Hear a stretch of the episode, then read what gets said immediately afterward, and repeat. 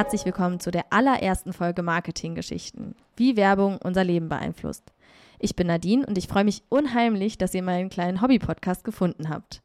In dem Podcast erzähle ich euch alle zwei Wochen eine Geschichte aus der Marketingbranche, die zeigt, wie sehr Werbung eigentlich unseren Alltag, unsere Gesellschaft und unser Leben beeinflusst. In der heutigen Episode möchte ich euch die Geschichte erzählen, die mir sofort in den Sinn gekommen ist, als ich die Idee zu dem Podcast hatte. Stellt euch vor, es ist ein sonniger Sonntag. Nachdem ihr lange ausgeschlafen habt, gibt es jetzt ein ausgiebiges Frühstück. Auf dem Tisch stehen warme Waffeln mit Blaubeeren, frisch gebackene Brötchen, ein leckerer Käse, dampfender Tee und Kaffee und natürlich ein Glas O-Saft. Orangensaft scheint das Getränk für ein ausgiebiges, leckeres Frühstück zu sein. Aber warum eigentlich? Ist O-Saft am Nachmittag nicht genauso lecker? Die Antwort auf diese Frage hat mit einem sehr cleveren Werbetreibenden und sehr vielen Orangen zu tun. Schon seit mehreren Jahrhunderten trinken Menschen Orangensaft. In China wurden bereits vor 4000 Jahren Orangen kultiviert und gelangen im 15. und 16. Jahrhundert über Portugal nach Europa. Ungefähr zur gleichen Zeit nutzten Menschen die Früchte, um aus ihnen Saft zu machen. Zu einem echten Verkaufsschlager und Frühstücksgetränk wurden Orangen aber erst im 20. Jahrhundert. Und das hat etwas mit einem sehr schlauen Mann namens Albert Lasker zu tun. In den USA werden bereits seit dem 16. Jahrhundert Orangen angebaut. Und das zum Großteil in Kalifornien. Allerdings erst Mitte des 19. Jahrhunderts fingen die Landwirtinnen an, die Früchte nicht nur auf den lokalen Märkten zu verkaufen oder privat zu essen, sondern die Orangenbäume auch kommerziell zu nutzen und den Ertrag überall im Land zu verkaufen. Einen entscheidenden Einfluss darauf hatte die Weiterentwicklung der Transport- und Lagermöglichkeiten. Um diese ganzen Orangen auch im ganzen Land verkaufen zu können, schlossen sich Landwirtinnen zu einer Genossenschaft zusammen, namentlich the California Fruit Growers Exchange. In dieser Genossenschaft waren rund 5000 Bauern und Bäuerinnen und damit ungefähr 45 Prozent der Landwirtinnen, die Zitrusfrüchte in der Region angebaut haben.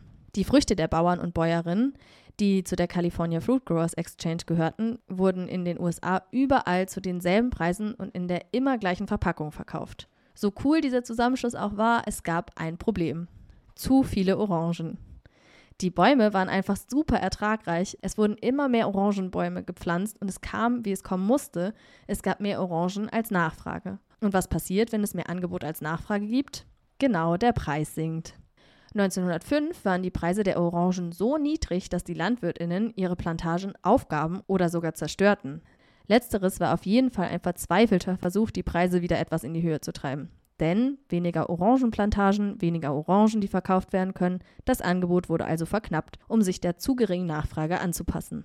Verständlich irgendwie. Allerdings gibt es ja auch einen weitaus klügeren Ansatz, um Angebot und Nachfrage auf ein Level zu bringen. Die Nachfrage steigern. Und wie macht man das? Mit cleverem Marketing. Hierfür wurde der eingangs erwähnte Albert Lesker angeheuert. Der 1800 in Freiburg geborene und 1952 in New York verstorbene Lesker gehört zu einer der bedeutendsten Persönlichkeiten des Marketings. Er wird öfter als Erfinder der modernen Werbung bezeichnet.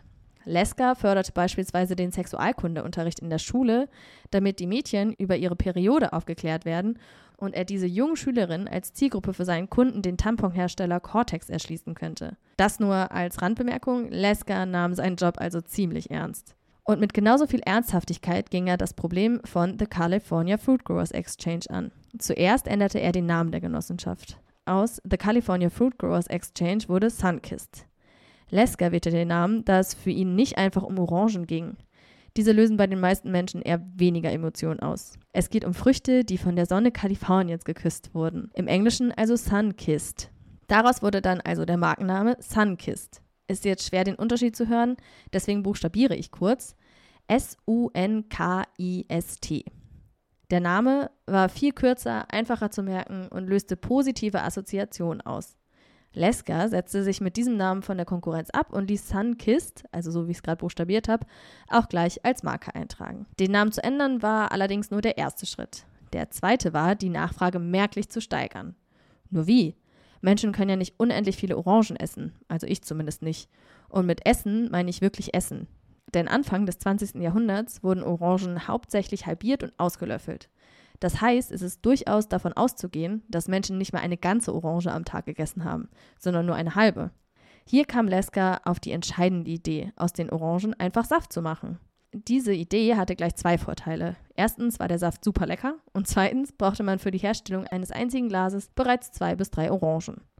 Und um es den KundInnen so einfach wie möglich zu machen, entwickelte Lesker mit seinem Team gleich einen Orangenentsafter dazu. Dieser wurde gemeinsam mit den Orangen verkauft und mit der Kampagne Drink in Orange im ganzen Land bekannt gemacht. Und das auf eine ziemlich ähnliche Weise, wie wir heute Werbung im Internet sehen. Die Anzeigen von Sunkist waren in Zeitungen einseitig und im Stil der jeweiligen Zeitung gestaltet, sodass sie sich nativ in das jeweilige Heft eingefügt haben. Kommt vielleicht auch daher, dass Lesker ursprünglich mal Journalist werden wollte, Zeitung aber dann eher als gedruckte Verkaufstechnik sah. Dieser Ansatz revolutionierte die Werbebranche völlig, denn so etwas gab es vorher einfach nicht. Was mit Wir müssen mehr Orangen verkaufen begann, entwickelte sich also schnell zu einer Werbekampagne für frisch gepressten Orangensaft für alle. Der Entsafter wurde bei allen Sunkist-HändlerInnen für einen Spottpreis angeboten. Das Ziel des Entsafters war also nicht, noch mehr Umsatz zu machen, sondern ein Ritual zu etablieren. Die Menschen kannten es vorher gar nicht, zu Hause für sich Orangen auszupressen und diese dann als Saft zu trinken. Die Idee dahinter? Wenn erstmal ein Entsafter im Küchenschrank steht, dann werden auch weitere Orangen gekauft, um diese mit dem Gerät auszupressen. Und das hat sehr gut funktioniert. Nicht zuletzt, weil Lesker zum Ritual des Orangenauspressens auch den perfekten Zeitpunkt in den Werbeanzeigen bewarb. Den Morgen. Ein Glas Orangensaft sei laut der Anzeige der perfekte Start in einen gesunden Tag. Ich bin keine Ökotrophologin, deswegen kann ich nicht bewerten, wie gesund Orangensaft tatsächlich ist. Was mich an dieser Stelle mehr interessiert, Wieso denn morgens? Der Grund ist denkbar einfach. Orangensaft als Abendgetränk zu etablieren, hat einfach nicht funktioniert. Das gab es zwar, wurde aber nicht so gut angenommen. Außerdem hat Sunkist zeitgleich zu der Orangensaftkampagne ein anderes Getränk beworben. Limonade aus kalifornischen Zitronen. Und die gab es nun mal am Nachmittag. So wurde O-Saft bei den Kundinnen immer beliebter und schließlich zum populärsten Fruchtsaft der Welt. Auch in Deutschland ist O-Saft die Nummer 1. Im Jahr 2022 konsumieren die Menschen hierzulande im Schnitt 7,1 Liter O-Saft pro Kopf. Das ist schon krass. Damit schließe ich die Marketinggeschichte für heute und nun wisst ihr, wieso wir morgens O-Saft trinken. Ich hoffe, dass euch die Geschichte gefallen hat. Äh, meine Quellen findet ihr in der Folgenbeschreibung, genauso wie die Möglichkeit, mit mir in Kontakt zu kommen, um mir Feedback zu geben. Darüber würde ich mich wirklich sehr freuen. Oder Themenvorschläge könnt ihr mir darüber auch zukommen lassen. Wenn euch diese Episode gefallen hat, freue ich mich natürlich, wenn ihr mir Sterne dalasst oder eine Bewertung schreibt. Schön, dass ihr zugehört habt. Ich bin Nadine und bis zum nächsten Mal bei Marketinggeschichten, wie Werbung unser Leben beeinflusst.